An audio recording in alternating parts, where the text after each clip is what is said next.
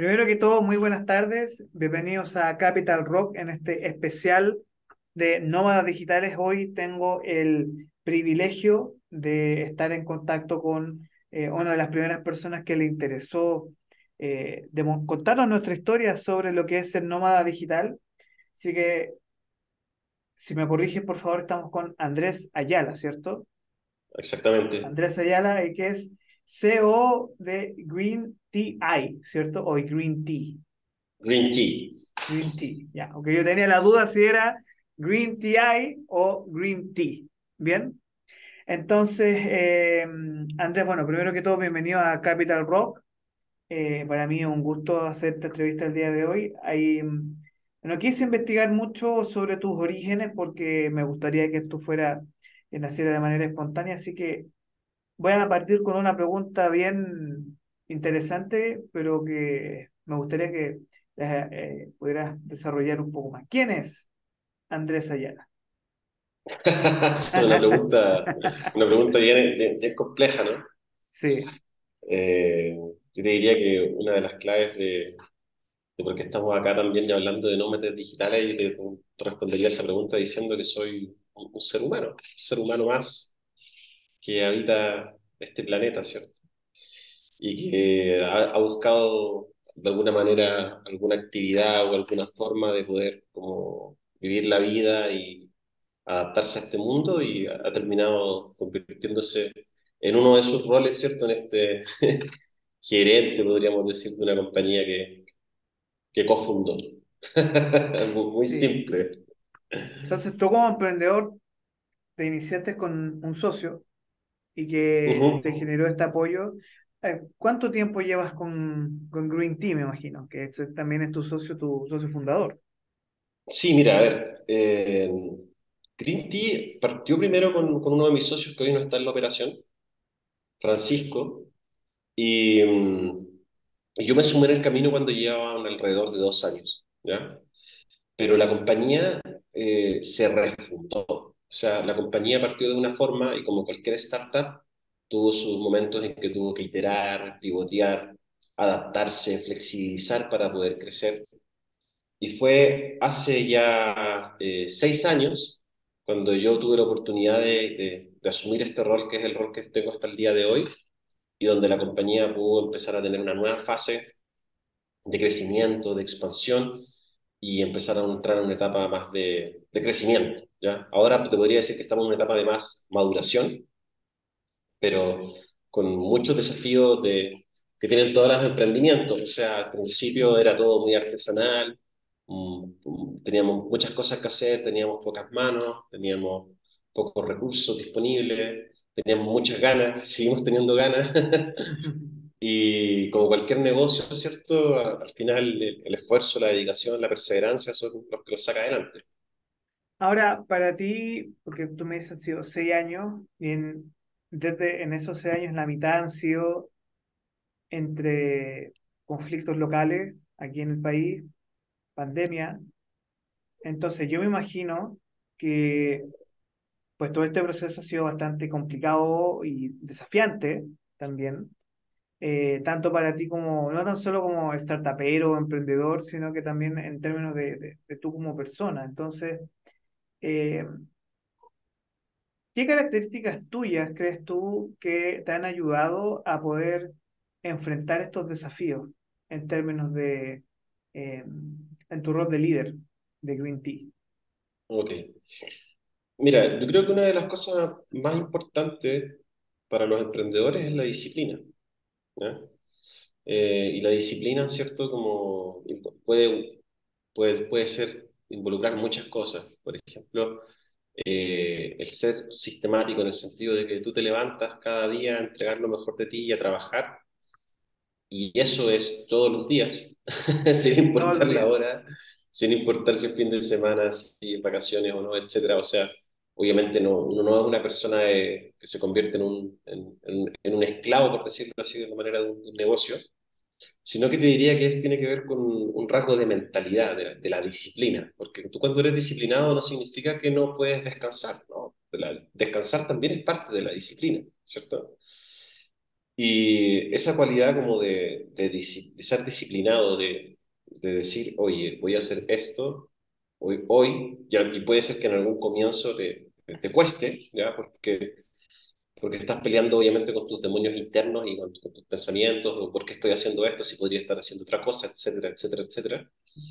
Pero cuando ya uno se convierte de alguna manera en, en esa, ese pensamiento constante de, de darle continuidad a las cosas, lo que sucede es que al principio es más difícil, pero luego se genera un hábito y luego ya se genera, es un músculo y que es muy fácil poder hacer cosas después de un tiempo porque ya, entre comillas, estás como entrenado. Como que tu mente se entrenó, tu cuerpo se entrenó, tu disposición se entrenó.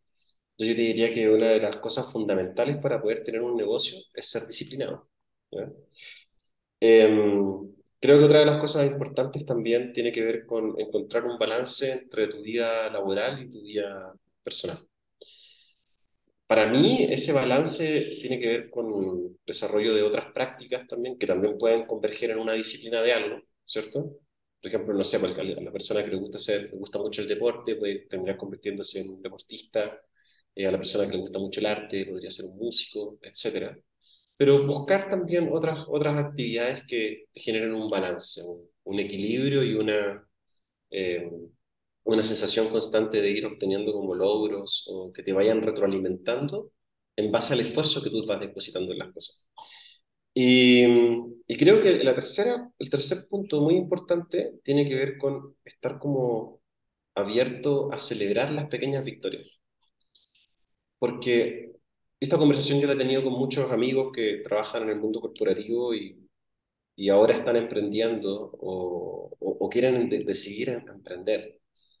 Y, y ahí me doy cuenta que uno de los grandes beneficios que tiene ser emprendedor es que tiene pequeños reconocimientos y logros del día a día que son muy satisfactorios y que muchas veces en otros lugares no los puedes tener.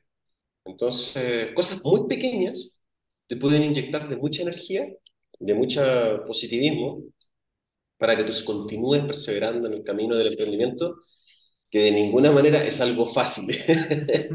Pero... es interesante ese punto porque tiene mucha razón en el sentido que em, en la forma en la cual tú te enfrentas a los negocios hoy, creo que uno de los grandes errores que se comete es precisamente pensar como un poco en la lógica de, de la ballena, o sea, es como todo gigante, todo al 5 años, 10 años, eh, y es muy interesante porque, bueno, yo hago un curso, yo soy profesor en, de innovación y emprendimiento en Duoc, y justo ahora en un curso de verano que me toca hacer, eh, estoy trabajando lo que es gestión de marca personal y todos se ponen la meta de, no, yo de aquí a 10 años voy a tener una casa con auto.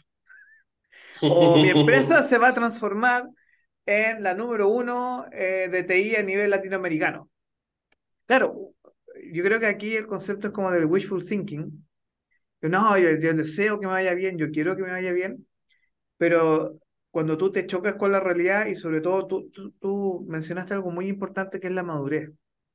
Eh, la misma madurez, creo, te va llevando a disfrutar más como esos pequeños victorias, no sé, al fin salió la venta que esperaste por un mes bien ahora tengo que... Sí. esa, es una, victoria muy importante. y, luego dice, ya, bien, duras 10 segundos y dice, bueno, ahora tengo que hacer tres ventas más. y, eso, y, yo creo que eso es una realidad que todo lo que es venta y, todo también lo que es como eh, dirección, como cuando uno ve un poco el panóptico de, de la realidad en la cual tú estás es bien complejo, ¿no? Y, em, o sea, me encanta estos como tres puntos bastante claros, disciplina, eh, la formación de hábitos, que eso es algo súper relevante. Eh, eh, ¿Te costó a ti en estos como primeros años o cuando tú decidiste embarcar en este, ser el capitán de este barco llamado Green Tea, hacerte el hábito de decir, bueno, aquí tengo un rol de liderazgo, ¿Cómo lo hago? ¿Buscaste alguna asesoría? ¿Cómo fue eso? Sí, sí, o sea, me costó mucho porque, de hecho, yo diría, eh, algo súper como que, que, que pienso así desde lo más profundo de mi ser. Creo que en el mundo no existen las cosas fáciles, ¿ya? Creo que la, la mayor como mentira o ilusión que te tratan de vender en esta vida es que las cosas son fáciles. Y la verdad es que las cosas fáciles no existen. Entonces, mucha, mucha de la comodidad o, o de la prosperidad económica, o de la abundancia de la tecnología que hoy está disfrutando nuestras generaciones y las generaciones futuras, son efectivamente fruto de muchas personas que tuvieron que trabajar durante décadas, donde- centurias, para que nosotros pudiéramos tener el privilegio de disfrutar las cosas que estamos disfrutando hoy. Entonces, al final, creo que uno de los como desafíos que tiene un, un- un líder o un, un gerente, un manager o lo que sea, sobre todo un líder, es como trabajar en su, una visión del mundo más transparente, en el sentido en que tienes que bajar estos velos, estas como trampas o ilusiones del mundo, que te O las propias trampas que uno tiene. Exactamente. Son trampas del mundo y al mismo tiempo cuando tú esas trampas no las ves, la, la conviertes en una trampa tuya, pero cuando la reconoces, la puedes sacar y puedes como sembrar una nueva idea, un, un nuevo pensamiento que entre comillas te hace un libre pensador, ¿no? Y eso al final del día te va a ayudar como a tener un poco más de autonomía. Entonces, tú estás preguntando, comentando respecto a lo que pasó en Chile, por ejemplo, con las crisis, ¿ya? Las startups o las empresas pequeñas tienen ventajas en el sentido en que pueden girar más rápido que una, que una empresa grande, ¿cierto? Entonces, cada vez que surgió una crisis en Chile, de hecho, a nosotros eh, te diría que la que más nos golpeó fue el estallido social, porque había una incertidumbre muy grande en, en todo en general. Y, y de alguna manera como que el mundo corporativo, yo por lo menos lo que veo en Chile, hoy nosotros trabajamos en varios países, pero siento que en Chile tiene mucho eso del pueblito pequeño, que alguien viene con, a decir, oye, viene, no sé, viene el terremoto y todos se asustan. Entonces, e- efectivamente, hubo cosas que en el, en el estallido social en general como que eh, nos afectaron desde el punto de vista como eh, económico o de las expectativas de crecimiento que son fundamentales para, para cualquier compañía que se maneja dentro de un contexto económico, ¿cierto? mm. Em, pero como teníamos una mentalidad muy flexible, giramos muy rápido, ¿ya? Y en la pandemia también nos pasó que la pandemia para nosotros fue bueno porque nuestros principales tipos de servicios son digitales, Mm, mucho desarrollo de tecnología, software, e-commerce, también eh, marketing digital, crecimiento, branding. Entonces, nosotros en realidad estábamos muy preparados para trabajar en forma remota. O sea, cuando partió la pandemia, nosotros ya desde, el- desde al día siguiente, la gente ya no iba a la oficina y no pasaba nada estábamos todos bien. Incluso descubrimos que la gente estaba mucho mejor en su casa, que éramos mucho más productivos, que éramos mucho más eficientes, que de alguna manera el, el ser completamente remoto, y hoy somos una compañía 100% remoto, la, la pandemia lo aceleró. Entonces, de esa perspectiva fue algo posible. ¿Y dónde están como los desafíos que nos dejó la pandemia? Bueno, efectivamente nos dejó desafíos en torno a poder reunirnos más como equipo, a poder eh, tener más instancias de compartir, a poder tener más estos momentos entre, oye, juntémonos con el equipo, vamos a tomar un café, qué sé yo, hagamos un asado, compartamos, porque no todo puede ser a través de una pantalla y para poder un poco más desarrollar la empatía. Y las startups necesitan empatía, necesitan empatía de la gente, necesitan empatía de los líderes porque Disculpa si no tienes empatía no, no te adaptas. sí, discúlpame interrumpir con eso porque, claro, uno de los quizás mayores desafíos desde tu perspectiva de liderazgo también es que nos enfrentamos a fenómenos bastante interesantes en relación no solo a la empatía, sino que a que fue, dema- no sé si demasiado rápido demasiado rápido de transición como de en oficina o insight a estar en 100% remoto. Y hay algo que me llama mucho la atención y que eh, quizás tiene que ver con, con una perspectiva de edad tuya, y es que hay personas que lideran de una manera que es como súper, no, no llamarla paternalista, pero necesitan ver a la gente todos los días, que esté Como más presencia controladores, presente. más ¿Ah? controladores. Claro, un poco quizás más controlador o más vigilante en ese sentido. Y tú me dices, son, somos una empresa 100% remoto. ¿Cómo tú lidias con em, con ese factor no solo de la empatía, sino que de, de- de- del contacto o del tacto, o tú mencionaste un- una, una expresión que era de transparencia, transparencia total con Claro. tu, con tus colegas. O sea, mira, yo creo que a nivel, hay, hay varios, hay varias dimensiones eh, o caminos que podríamos hablar sobre esta transparencia. O sea, nosotros estamos continuamente trabajando en eso y nos falta bastante ya, porque al final siempre las organizaciones es un proceso de mejora continua y uno a veces tiene una idea de algo, pero eso convertirlo a que sea parte a, de la cultura de la compañía, de una manera de hacer las cosas, donde todos tengamos visibilidad y podamos convertirlo dentro de un activo, ¿ya? Toma su tiempo. ¿ya? Son proyectos y esos proyectos hay que dedicarles tiempo, energía, recursos, etcétera, etcétera, etcétera. Pero sí, eh, hay cosas fundamentales que fueron importantes a nivel de transparencia para ser 100% remoto. Primero, eh, es tener un canal de comunicación estable y corporativo que de alguna manera sea la eh, extensión de una oficina física, pero en el mundo virtual. Entonces nosotros no- nos casamos, por decirlo de alguna manera, con una herramienta de chat que se llama Slack, que es muy potente, es muy buena.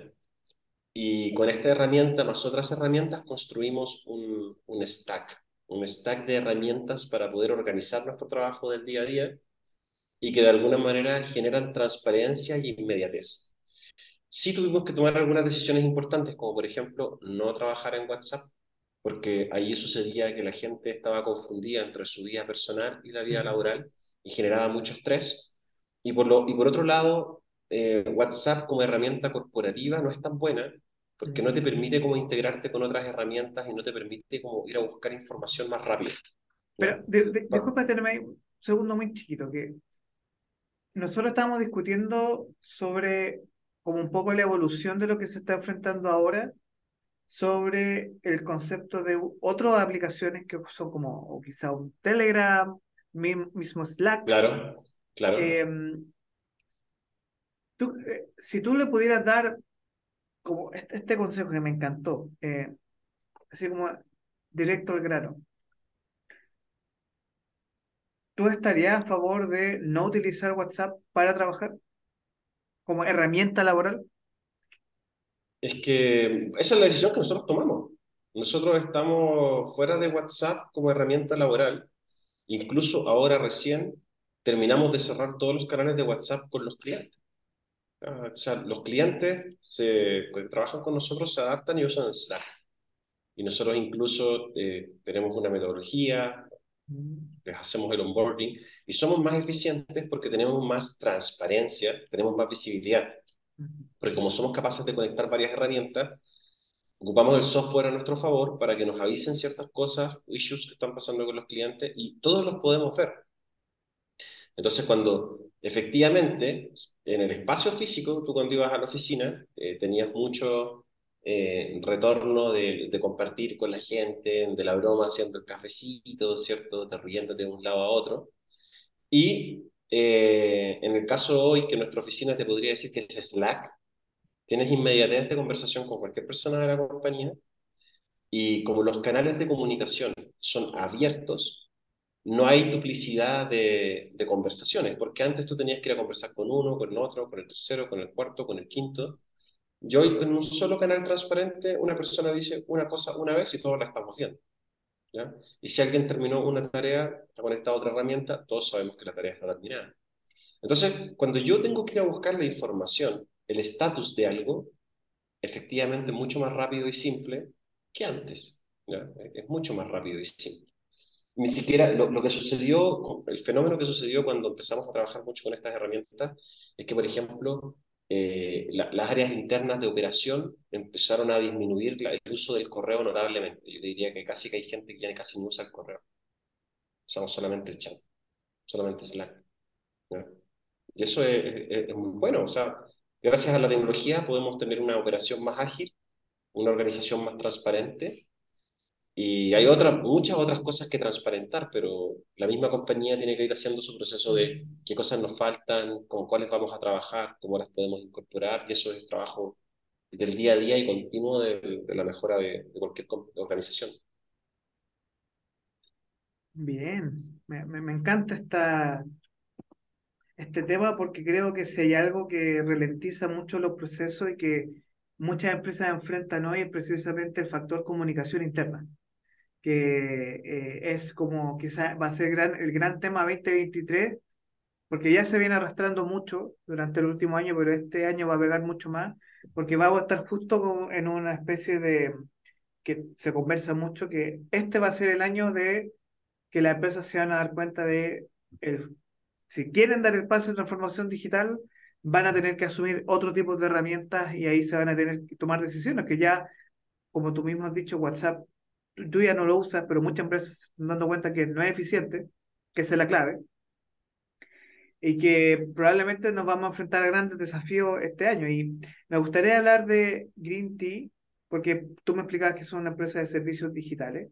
¿Y en qué está hoy eh, tu emprendimiento antes de pasar ya más profundidad a lo que es Nova Digital? ¿En qué está hoy? Eh, Vi que ustedes tenían como un proyecto, un cowork también, pero eso creo que no resultó, o sea, estaba como...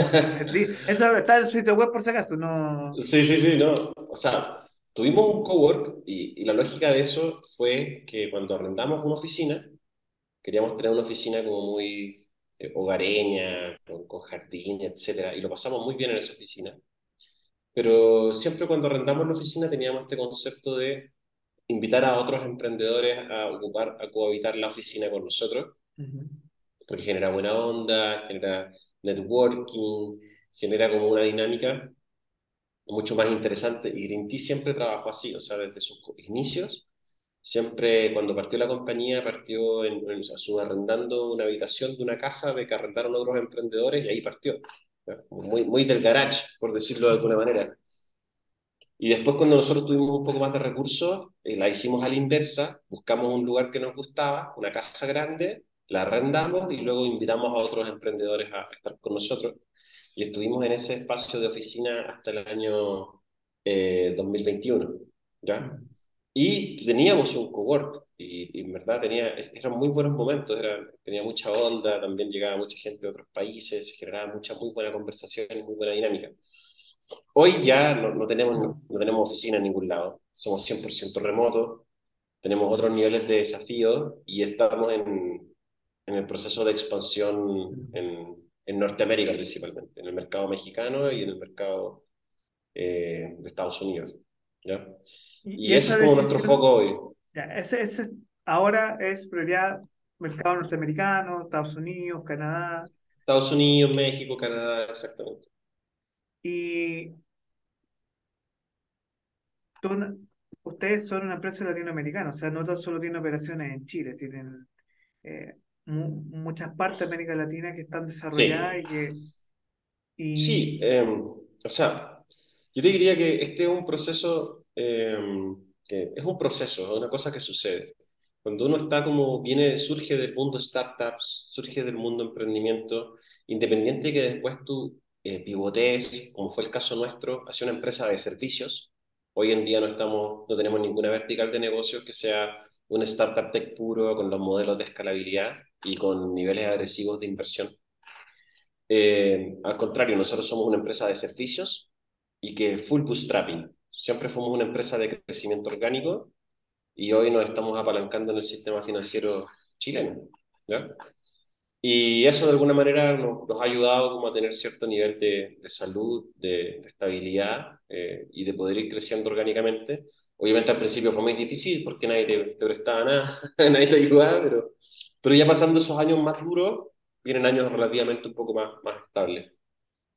¿Y qué es lo que pasa? Todas las startups, ¿cierto? Se hablaba muchísimo de que Chile, por los niveles de, de penetración digital, por los, de, de, uso de Internet, ¿cierto? De adopción de tecnologías, etcétera, etcétera, etcétera, era un, un mercado launchpad. O sea, tú partes en Chile, puedes hacer pilotos, puedes probar cosas, testear, y si de alguna manera tú estás funcionando en Chile, tienes que migrar rápido porque es un mercado muy pequeño. Entonces, si quieres empezar a tener más volumen, que es lo que buscan de alguna manera, ¿cierto? Las startups tecnológicas principalmente, porque ahí están las curvas exponenciales de crecimiento del negocio y los retornos, obviamente, 10x, 20x, 30x, que son los, son los que todos están buscando, ¿cierto? Eh, tienes que salir de Chile, sí o sí. Nosotros, sin ser una startup tech, eh, pero sí con una filosofía de startup detrás y con mucha experiencia trabajando también para startups muy, muy taquilla y también con toda la onda de Startup Chile y todo eso que de alguna manera como que vimos en un comienzo, eh, también tomamos esa decisión. Oye, hay que también irse porque todos se están yendo y expandir el mercado. Entonces hoy tienes un mercado de Chile que es pequeño, que tiene una idiosincrasia muy particular, eh, que tiene también eh, mucha concentración de riqueza. ¿En qué pasa en mercados más grandes? Bueno, expandámonos y así tomamos la decisión primero de irnos a Perú. Estamos en Perú, abrimos la operación en Perú, empezamos a crecer en Perú, empezamos a entregar servicios. Y yo creo que una de las realidades que, que son experiencias que uno enfrenta cuando, cuando sale de Chile, pero como launch hacia otro país, es que te das cuenta que efectivamente en estos países hay demasiadas cosas que hacer. Todavía faltan muchas cosas por hacer. Y para una persona que yo diría que... ¿sí? Sí, e, ese como que faltan cosas es que Chile está como, no sé, no sé si decirlo así, pero en una escala superior y los países están como muy atrás, o al revés, que Chile está en una etapa muy atrás, pero la infraestructura, el ecosistema de negocios todavía es muy antiguo. No, no, no, yo creo que, a ver, primero como que, netamente hablando como de, podríamos hablar de desarrollo económico o de cierta madurez de ciertas industrias, ¿ya? Porque si hablamos, por ejemplo, no sé, de turismo, o sea, Brasil y México, Argentina son mucho más que Chile, ¿cachai? Ya, o sea, eh, a nivel como de, de industria, ¿cierto? Eh, sino que tiene que ver netamente en los servicios que son de tecnología, ¿ya? Eh, efectivamente en Chile sucedió un fenómeno donde hay como un, una camada, por decirlo así, de mucho talento joven, de muchos emprendedores, donde hay indicadores que son muy interesantes, como por ejemplo la cantidad de empresas o emprendimientos por, por, número de habitantes, que son, esos, cuando tú miras esos indicadores te das cuenta que son superiores en, en, en esos niveles de proporción frente a otros países de la región, ¿ya? que son países que tienen muchos más habitantes, ¿ya? tienen otras lógicas por su, por su tamaño. Y efectivamente ahí yo diría que en, el tema como nuestro de e-commerce, digital, eh, desarrollo de software, sí se, uno puede ver eh, que a nivel como promedio, como experimentar, que en países como Perú, en países como México, eh, en países de Centroamérica, de verdad que hay muchísimas oportunidades y uno dice, oye, este mismo problema yo lo vi hace cinco años atrás en Chile. Mm. Están pasando por una fase en la que yo hace cinco años. Y eso es muy desfase, no, en términos simples, es un desfase, como que Chile está cinco años un poco adelantado, lo cual no significa que en, en primera industria o grandes industrias del norte nosotros estamos como 10 años atrás, como más o menos esa sería es que, como es que lo que pasa la, distancia. Yo te diría que lo que pasa es que Chile es un país muy compacto, mm. ¿ya? Porque si tú, por ejemplo, yo, yo actualmente que estoy viviendo acá en México, México es un país demasiado grande. Entonces, todo depende de la región o el estado en el que tú estés, con qué, tipo de gente es, etcétera, etcétera. Entonces, tú puedes ver dentro del mismo país lugares que están muy avanzados y lugares que están recién partiendo. En Chile también lo ves, ¿ya? Pero acá lo ves como una regla general, como que eh, ahí te das cuenta que la maduración de la industria, el ecosistema en general, está en una fase anterior a la que estuvimos nosotros. Y eso significa que para una empresa como la nuestra hay más oportunidades, evidentemente, no solamente por volumen, porque hay más gente, hay más empresas a las que ofrecerle servicio, y también eh, hay mayor demanda por, por talento, por personas que ya vivieron procesos similares. Entonces, efectivamente, es un, un lugar correcto para que, para que el negocio pueda crecer. Y ahora vamos un poco ya a la discusión y a la conversación interesante, porque tú acabas de decir que estás en México. Y yo me imagino que todo este proceso, no da solo de ser CEO, sino que de proyecto de vida, te llevó de una u otra forma a transformarte en un nómada digital. ¿Cómo fue eso? ¿Cómo, cómo, cómo, cómo llegaste a esta conclusión de decir, sabes qué, mira, este es el camino? Como dice el Mandalorian, el Mandalorian, this is the way. This is the way. This is the, way. Eh, a ver, pasa que yo creo que los, los emprendedores que vienen del mundo tech, ¿no? el mundo de desarrollo de software, tecnologías, productos, e-commerce, marketing, etcétera, y que han hecho un emprendimiento y lo han sacado adelante, eh, hay muchas cosas que son como parte como de la, de la cultura, ¿ya? que son muy buenas y muy positivas. Y yo solo experimenté en Chile. Y también lo he experimentado acá en México y en otros países. Y que tienen que ver con ciertas como tips o recomendaciones que te entregan tus pares y que terminan educándote. ¿ya?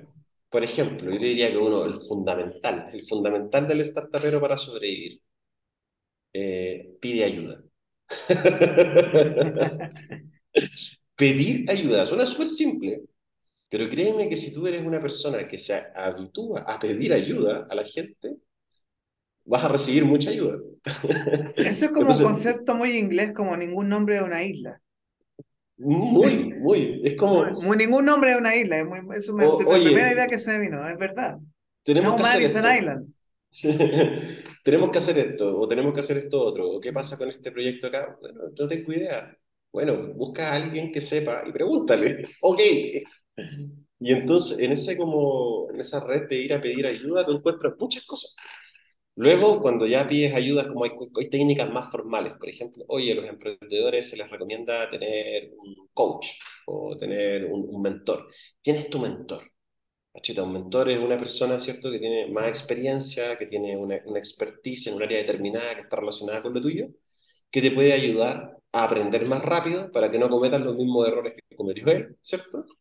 Y tu, tu, mentor, si tienes mentores, esos mentores te van a mostrar caminos y te van a ayudar a, acelerar. Entonces, eso también es algo importante dentro del mundo como del emprendimiento. Yo, tengo mentores y, y creo que lo, lo, importante es que si tú tienes mentores, escúchalos. escúchalos, muy ¿cachai? Importante. Muy importante. Luego están los coaches, pero los coaches es diferente, porque un coach eh, es alguien que escarba en ti para que tú mismo respondas las cosas que tú mismo estás preguntando, ¿cierto? Es, una, es, es más un, un, juego donde tú tienes un espacio y donde obviamente hay una persona que está preparada y que ha tenido experiencias similares que te ayuda a encontrar las respuestas correctas y las que te hacen sentido, ¿ya? Y en ese mundo de pedir ayuda, de tener mentores, de tener coach, eh, hay perfiles de emprendedores. Están los emprendedores que son deportistas, qué sé yo, están los emprendedores que son viajeros, están los emprendedores que quieren cambiar el mundo con las criptomonedas, o sea, hay de todo. Y ahí yo creo que a medida que va pasando el tiempo, cuando tú ya tienes ese hábito, el hábito de pedir ayuda, el hábito de que alguien te, que, que, que te den opciones, el hábito de coachearte, el hábito de, de leer, de, de, estudiar constantemente, van apareciendo estas como ventanas de, oye, ¿qué es lo que es un nómade digital? ¿Qué es lo que son los viajes? Bla, bla, bla, bla, bla. Y bueno, todos tenemos experiencias de viaje en la vida, aunque sea a, a la esquina de la casa. Si tú te lo tomaste como fue un viaje, es un viaje. Uh -huh. Y efectivamente, cuando parte el proceso de expansión de Green eh, descubro que también está toda esta parte de enriquecimiento personal, de estar en otra cultura, de estar con otras personas, de conocer otras experiencias, de conocer otros negocios, de conocer otras economías, y al final eso termina, en el caso personal mío, terminó convirtiéndose en algo realmente hermoso y me enamoré de ese estilo de vida. Me enamoré del estilo de vida de estar viajando y estar haciendo negocios y estar trabajando y estar conociendo gente y estar conociendo lugares. Y creo que eso es como la, la base de, de, cómo me convertí en un nómade digital. O sea, primero un, un emprendedor y por estas cualidades que están ahí, que, que, recomendaban que los emprendedores debían tener para sí mismos, tú tienes disciplina, te las traes para ti mismo y luego, ya perfilándote, me convertí en un nómade digital. ¿Y qué fue lo más desafiante? Aparte, de, más allá de los viajes o la adaptación a la cultura, eh, ¿Qué ha sido para ti lo más desafiante de este proceso? Mira, para ser un nómada digital y tú estás, tú estás manejando un negocio, como en, en, el caso mío en particular, porque tú puedes ser un nómada digital y estar entregando un servicio, ser un engranaje importante dentro de una compañía y tener diferentes niveles de responsabilidad. En el caso mío en particular, como el nivel de responsabilidad es el más alto que, está en la compañía y así lo tenemos definido, eh, el desafío es eh, confiar en que la estructura de la compañía funciona bien mientras tú estás lejos. Es una confianza y trabajar porque esa estructura constantemente mejore operacionalmente. Porque si tú llegas y te vas a viajar y no tienes esa estructura, teniendo obviamente un nivel de responsabilidad equivalente al mío, pucha, se te puede ir, se te puede ir a las payas, todo. Claro, y, y algo brutal porque, porque si hay algo que, claro, como tú trabajas en área digital, también quizás el desafío no es tan fuerte, pero sí lo es, porque tú tienes que, hay, hay algo que ocurre sobre la vigilancia, de estar ahí físicamente, por último, si estás muy lejos, puedes moverte rápidamente al sitio donde ocurre un problema, por ejemplo. Pero ahora, tú estás en México y si llega a ocurrir un problema acá, eh, son eh, tienen que comprar pasaje, una locura, y venir No, acá y quizás un claro, problema pequeño y como no, no era tan necesario que viniera, entonces muchas claro. veces eh, también pasa por dejar de lado quizás unos, no sé si temores personales, perdón, o eh, enfrentarte precisamente a que lo que tú estás haciendo son conexiones, conociendo otras culturas, eh, insisto con el tema de estratégicamente como un general ver el campo antes de de, de lo que ocurre, porque tú tienes que decir, bueno, esta empresa quiero que eh, hay un deseo también de crecimiento y tú tomaste esta decisión. Y ahora, desde que tú estás allá, ¿cómo ves tú eh, este proceso que estamos enfrentando en Chile de eh, tener que tomar ciertas decisiones? ¿Tú crees que en, en términos como de realidad país, Chile puede transformarse potencialmente en un hub para nómadas digitales? Desde fuera, viéndolo desde fuera. A ver, yo creo que Chile potencial para muchas cosas tiene. Para muchísimas cosas tiene. Eh, y para ser un potencial de nómades digitales, yo creo que sí, porque tiene los lugares más bellos del mundo. O sea, tienes la Patagonia, tienes el desierto, tienes lugares que son realmente maravillosos. Y hay muchísimo potencial a nivel también como de deporte, como de aventura, escalada, trekking. Y, efectivamente tú dices, oye, ¿tiene los componentes para como empezar a atraer gente como nómada digital? Efectivamente sí, o sea, si, si trabaja como su infraestructura tecnológica, sus accesos, etcétera, y haciendo buenas campañas, les debería ir relativamente bien. Ahora, eh, ¿en qué, en qué Chile podría como, tiene que ir a competir con otros países que, entre comillas, como que son más estratégicos para los nómadas digitales? Y uno de ellos es México, ¿ya?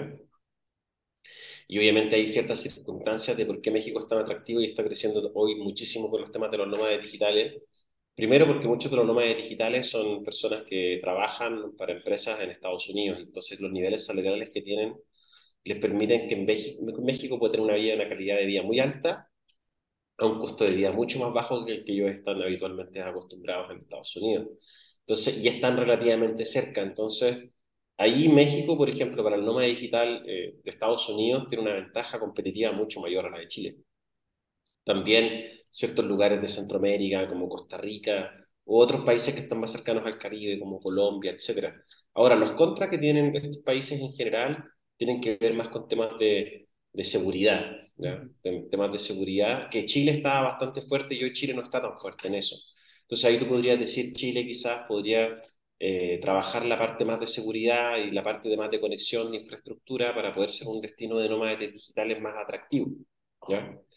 Y otra cosa que también buscan mucho los nómades digitales últimamente que yo he conocido es también el tema del clima. Entonces, Mm. hoy en día está más, está más de moda el tema de los nómades digitales en climas que son más cálidos, en climas que son como dentro de, de los trópicos, ¿cierto?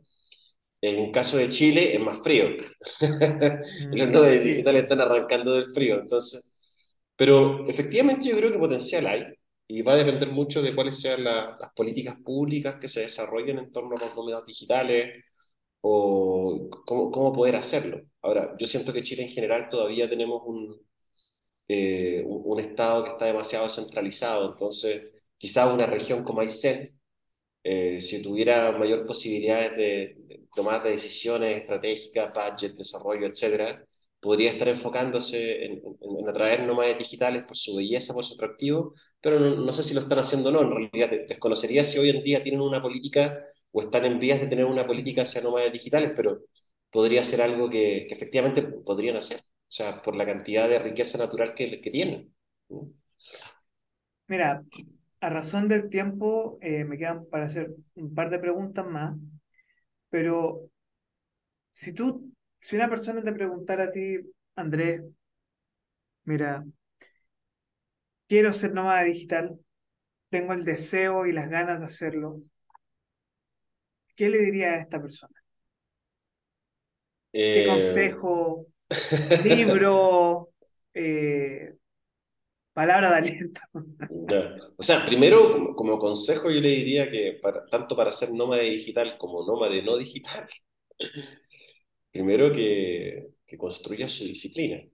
Si tú eres un nómade digital, el trabajo del nómade digital se basa en algo súper importante, que es la confianza, ¿ya? De que tú vas a tener, vas a estar entregando eh, bien las cosas necesarias por las cuales, ¿cierto?, te están retribuyendo. Y da lo mismo que tú estés, no sé, en China, o estés en Panamá, o estés en Chile, ¿ya? siempre y cuando tú puedas ser capaz de responder a esa confianza. ¿ya? Dependiendo del tipo de la empresa, organización con la que tú trabajes, o si eres un emprendedor, si eres un emprendedor va a depender de ti, si trabajas en una organización o, para otros, preocúpate de eso, de, de, la confianza, de mantener esa confianza, y esa confianza se construye en base a que cumplas las metas y los objetivos que la organización está planteando, que tengas buena comunicación, y esa comunicación signifique, oye, quizás como nómada digital, mañana voy a pasar por un pueblo donde no hay tan buena conexión a Internet, entonces el día anterior dejo las cosas hechas, lo, lo converso con la gente correcta, como tener esa delicadeza de que por el contexto que tú estás, que te estás moviendo y a veces hay incertidumbre, viste que nosotros cuando queríamos tener esta entrevista yo estuve con Mar Internet y, y fui, Entonces, como desarrollar esa confianza, esa confianza va a ser un valor muy grande para que tú puedas ser un nómada digital. Y lo segundo es obviamente especializarte en un área de servicios que puedas prestar en forma remota. Porque si tú vas a estar trabajando, no sé, en ser monitor, ¿cierto?, de, de, alguna maquinaria industrial para que funcione bien y hacer esa mantención en la maquinaria eh, físicamente, no, no vas a poder ser un nómada digital. Si desarrollas un software para hacer la mantención en forma remota, ah, imagínate. Entonces, eh, tienes que tener una, una, una, especialidad, ¿cierto? Una actividad que te permita trabajar en forma remota, no presencial, y tienes que tener una disciplina y una actitud, ¿ya? Que donde tienes que construir confianza y comunicación para que puedas tener una buena relación y éxito en, tu actividad de nómada digital.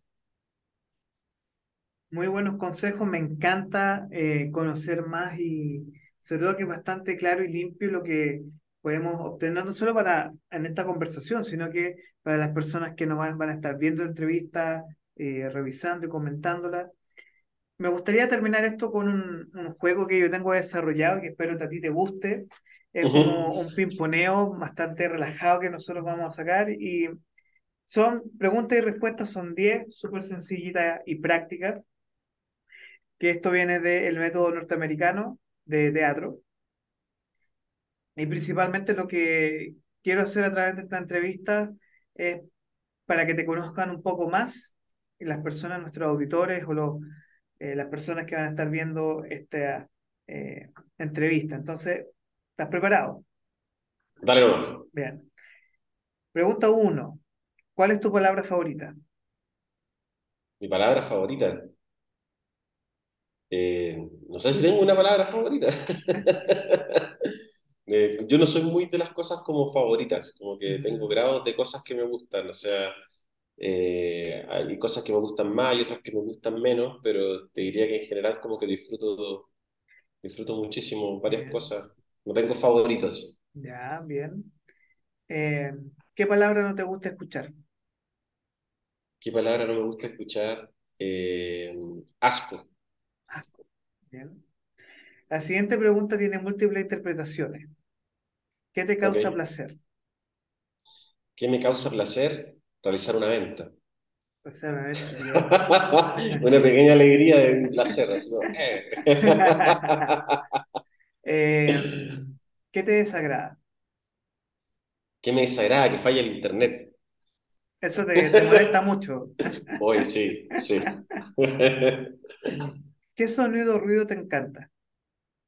Eh, el charango, El charango. ¿Qué sonido o ruido odias? el chirrido de metal, ¿El perdón? el chirrido de metal, cuando metales Mm, chocan. bien. ¿Cuál es tu grosería favorita? Eh, concha su madre. Eh, si tuvieras que elegir otra profesión, ¿qué estudiarías o qué oficio harías? Eh, medicina, ¿Qué profesión jamás harías? abogacía. Ser abogado, bien. Sí. Esa es como muy común. Nadie, nadie- nadie quiere ser abogado. Oye, no, no, no lo creas, viste que ¿no? la gente entró a estudiar abogacía, psicología y no sé qué otra cosa más. Como el tope. Eh, pregunta final. Si Dios y el cielo existen, ¿qué le dirías a Dios cuando ingrese a las puertas del cielo? Que estuvo entretenido. Muy bien.